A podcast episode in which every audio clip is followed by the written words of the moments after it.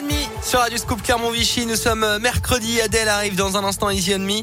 La minute écho de Jean-Baptiste Giraud est l'actu avec vous. Colin Code, c'est le journal 100% local. Bonjour. Bonjour Alexis, bonjour à tous. Et à la une de l'actualité aujourd'hui, un ras de marée demain pour la grève des enseignants en France. Les profs se mobilisent pour protester contre la gestion de la crise sanitaire et les protocoles à répétition à l'école. Au niveau national, selon certains syndicats, les trois quarts des enseignants du premier degré ont annoncé déjà leur intention de faire grève. La moitié des écoles seront fermées. Il faudra par contre attendre demain pour connaître le niveau de mobilisation dans les collèges et les lycées. À noter que les inspecteurs d'académie sont également appelés à cesser le travail, tout comme les infirmières scolaires qui ont donc rejoint cet appel à la grève qui s'annonce donc très suivi. Les changements de protocole à l'école et la multiplication des cas de Covid poussent les professionnels à bout, d'après le syndicat SNICS FSU. Mais au-delà de la situation sanitaire, ce sont les conséquences de l'épidémie qui inquiètent les infirmières de l'éducation nationale.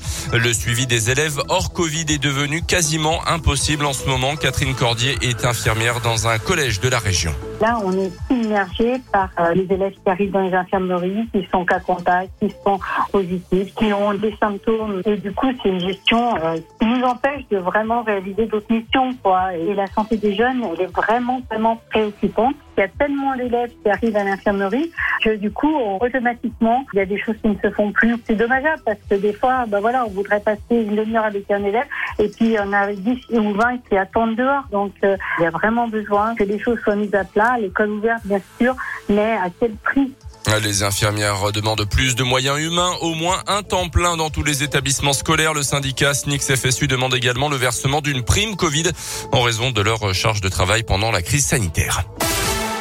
Le trophée Andros de retour chez nous en Auvergne, annulé l'an dernier à cause de la crise. La grande finale du trophée de conduite sur glace se disputera bien le 29 janvier sur la piste de Superbès. L'épreuve sera une nouvelle fois 100% électrique, mais contrairement aux années précédentes, les courses se dérouleront en journée et non plus en soirée. Le perchiste clermontois Renaud Lavillenie, l'acteur Thomas, Thomas Sisley ou encore le youtubeur Michou sont attendus pour le trophée des stars.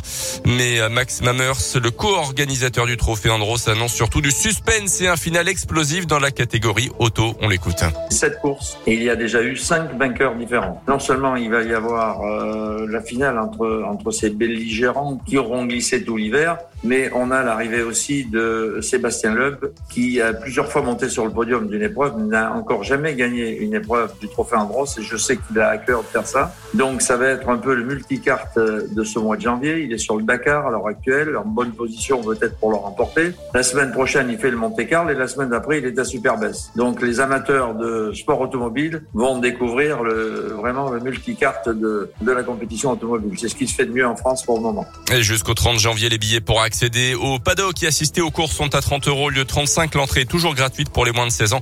Pour en savoir plus, rendez-vous sur le site trophéandros.com. En rugby, la décision de l'EPCR est tombée hier soir. Les rencontres reportées de la deuxième journée des Coupes d'Europe de rugby ne seront pas rejouées. Elles ont été soldées par de matchs nuls 0-0. Chaque équipe empoche donc deux points au classement. Ça concerne notamment le match entre Sale et l'ASM, les Clermontois n'ayant pas pu faire le déplacement cette fois-ci. le match retour dans quelques jours, dimanche, au Michelin. Vous gagnez vos places ici sur Radio Scoop, la Radio Clermont.